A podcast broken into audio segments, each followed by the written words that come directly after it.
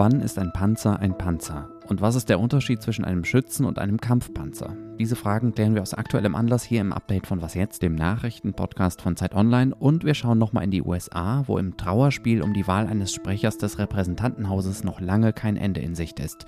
Es ist Freitag, der 6. Januar 2023. Mein Name ist Moses Fendel. Schön, dass Sie dabei sind. Der Redaktionsschluss für dieses Update ist 16 Uhr. Werbung wie geht es weiter mit der Europäischen Union? Präsidentschaftswahlen in den USA, EU-Parlamentswahlen, geopolitische Krisen und wirtschaftliche Schwierigkeiten. Wir suchen Lösungen für diese Herausforderungen. Am 19. und 20. März auf der digitalen Europakonferenz von Handelsblatt, Die Zeit, Tagesspiegel und Wirtschaftswoche. Über die Zukunft Europas sprechen wir mit Bundeskanzler Olaf Scholz, Wirtschaftsminister Robert Habeck und vielen mehr. Kostenlose Anmeldung unter europe20xx.de. Ein Panzer. Das ist in seiner ursprünglichen Bedeutung eine harte Platte aus Metall, Teil einer Ritterrüstung, die den Menschen, der sie trägt, vor Schlägen oder Verletzungen schützen soll. Ähnlich ist es bei Schildkröten, die zwar Weichtiere sind, aber einen harten Panzer auf dem Rücken tragen. Natürlich fällt mir beim Wort Panzer als erstes eine moderne Bedeutung ein, ein Kriegsgerät, ein gepanzertes Fahrzeug, aber da gibt es Unterschiede und die sind jetzt gerade wieder besonders wichtig. Nach monatelangem Zögern liefert Deutschland der Ukraine jetzt doch Marder, also Schützenpanzer. 40 Stück soll die Ukraine bis Ende März bekommen. Auch Frankreich und die USA haben der Ukraine solche Fahrzeuge in Aussicht gestellt. Zum ersten Mal bekommt das Land im Kampf gegen die russische Aggression damit westliche Schützenpanzer. Mehrere PolitikerInnen der Ampelkoalition, aber auch aus der Opposition finden, dass das nicht reicht. Deutschland müsse der Ukraine auch Kampfpanzer geben. Ich will wissen, worin genau die Unterschiede liegen zwischen diesen verschiedenen Panzerarten und habe nachgefragt bei Hauke Friedrichs, unserem sicherheitspolitischen Korrespondenten. Moin Hauke. Moin. Ein deutscher Panzer ist ja schon länger im Einsatz in der Ukraine, und zwar der Gepard. Was unterscheidet den denn vom Marder, den die Bundesregierung jetzt liefern will? Der Gepard dient der Flugabwehr. Der holt also Hubschrauber, Flugzeuge oder auch Drohnen vom Himmel, um kritische Infrastruktur wie Heizkraftwerke, aber auch die eigenen Truppen zu schützen. Der Schützenpanzer äh, Marder wiederum, der dient auch durchaus dem Angriff. Der kann sechs äh, Soldaten transportieren, äh, sie ins Gefecht bringen. Deswegen nennt man ihn auch Schlachtfeldtaxi und kann denn dort mit seiner kleinen Kanone, die er im Turm hat oder auch mit dem Maschinengewehr sie auch noch unterstützen. Dieses System eignet sich also sehr wohl auch, um Geländegewinne zu machen, vorzurücken. Okay, also das eine ist ein Flakpanzer, das andere ist ein Schützenpanzer, das habe ich jetzt verstanden. Und was ist jetzt der Unterschied zu einem Kampfpanzer wie dem Leopard 2? Der Kampfpanzer hat ein großes Geschütz dabei. Der Leopard, der eignet sich vor allen Dingen auch, um äh, durchzubrechen. Ähm, es gibt ja mehrere Frontabschnitte, ähm, zum Beispiel im Donbass, wo es mehrere Verteidigungslinien äh, gibt. Das ist für die Infanterie alleine gar nicht zu bewerkstelligen, dass sie das ähm, erobern. Das Militär geht normalerweise so vor, dass sie mit Panzerhaubitzen, da haben hat Deutschland ja auch die Panzerhaubitze 2000 geliefert oder auch mit Mehrfachraketenwerfern, diese Stellung beschießt, dann greifen äh, die Kampfpanzer an und dann brechen sie gemeinsam mit Infanteristen durch. Das ist also ein Mittel, um sozusagen Gelände zurückzuerobern, um ähm, schnell vorzustoßen. Danke, Hauke. Sehr gern. Trotz der von Russland angekündigten Waffenruhe hat es im Osten der Ukraine neue Kämpfe gegeben. Das russische Militär wirft der Ukraine vor, russische Stellungen beschossen zu haben, daraufhin aber Russland zurückgeschossen. Die Waffenruhe ist am Vormittag unserer Zeit offiziell in Kraft getreten. Die Ukraine hat sie von Anfang an abgelehnt, weil sie sie für einen Trick, für ein heuchlerisches Ablenkungsmanöver der russischen Angreifer hält. Sie hat mitgeteilt, dass ihre Soldaten vor allem im Osten der Region Donetsk wieder angegriffen haben, um den Besatzern vorab zu Weihnachten zu gratulieren. Weihnachten ist hier ein wichtiges Stichwort. Viele orthodoxe Christinnen feiern nämlich heute und morgen Weihnachten. Deswegen hat Russlands Machthaber Wladimir Putin diese 36-stündige Waffenruhe gestern einseitig angekündigt. Auf den Tag genau zwei Jahre ist es her, dass in Washington ein bewaffneter Mob das Kapitol, also das Parlamentsgebäude der USA, stürmte und angefeuert vom damaligen Präsidenten Donald Trump einen gewaltsamen Umsturz herbeiführen wollte. Seit ein paar Tagen ist das Kapitol wieder Schauplatz eines Trauerspiels der US-Demokratie. Natürlich ist dieses Mal weniger Gewalt im Spiel. Auch im elften Wahlgang hat es Kevin McCarthy nicht geschafft, sich von seiner eigenen Partei, den Republikanern, zum Parlamentspräsidenten wählen zu lassen. Eine Gruppe von rechten Hardlinern und Trump-Anhängern lässt ihn immer wieder scheitern, weil McCarthy ihnen zu gemäßigt ist. Eine Lösung und damit ein Ende des politischen Stillstandes ist nicht in Sicht. Rika Havertz berichtet für uns aus den USA. Hallo nach Washington. Hallo.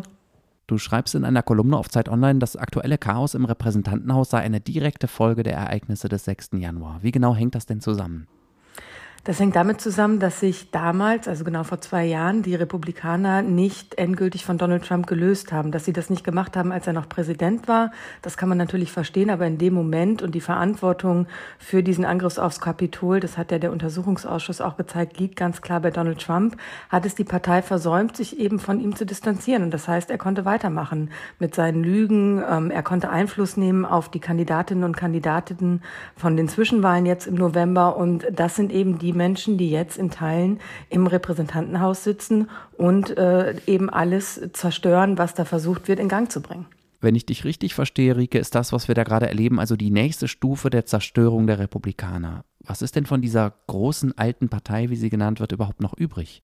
Tatsächlich derzeit nicht mehr besonders viel, weil eben diese wenigen Leute, über die wir jetzt seit Tagen berichten und von denen wir hören, es schaffen, ein gesamtes System zum Stillstand zu bringen. Und wenn in einem Zwei-Parteien-System eine Partei nicht mehr richtig funktioniert, und das ist einfach so, weil diese radikalen Kräfte, über die wir reden, haben kein Interesse daran, wirklich politisch zu arbeiten. Sie haben nur ein Interesse an Zerstörung. Und das zerstört natürlich nicht nur die Partei vom Inneren, sondern es zerstört dann in der Konsequenz auch das System, wenn eben nur zwei Parteien Parteien in einem System existieren. Was ist denn, wenn das jetzt einfach Tage oder Wochen lang immer so weitergeht, wenn McCarthy einfach immer wieder abgelehnt wird?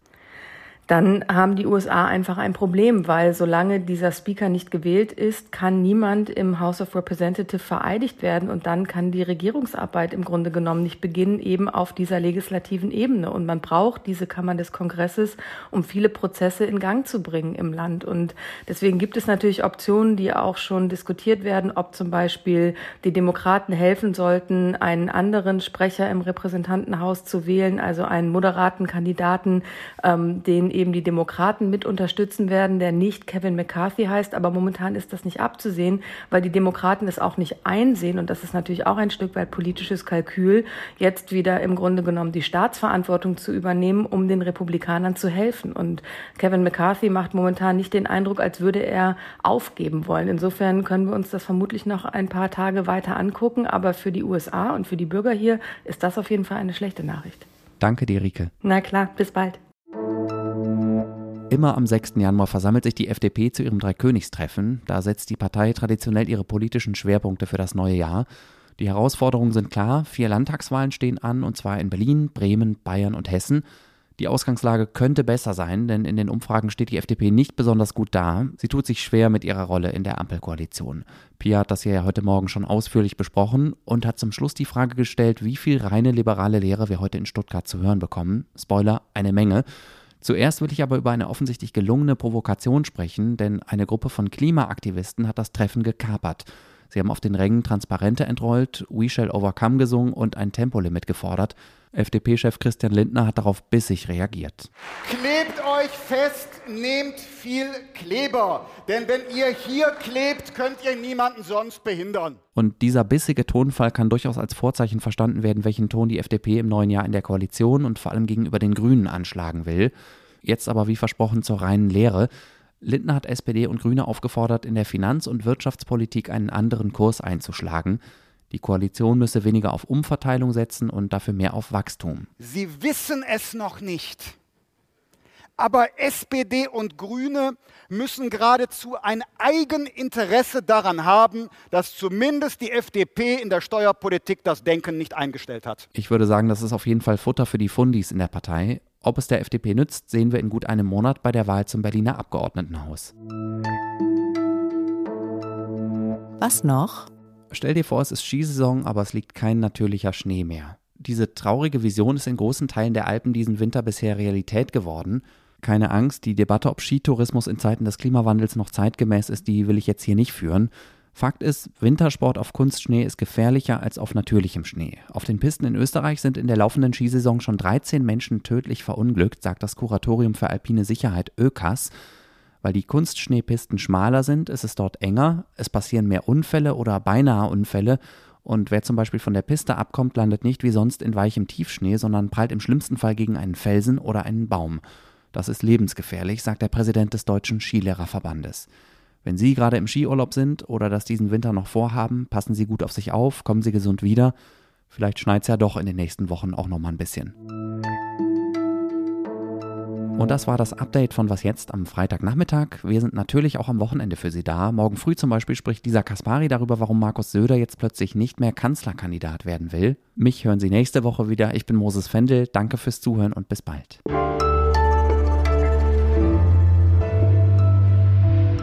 Ach, Glückwunsch übrigens an alle, die Kaspar, Melchior oder Balthasar heißen. Ihr habt heute Namenstag.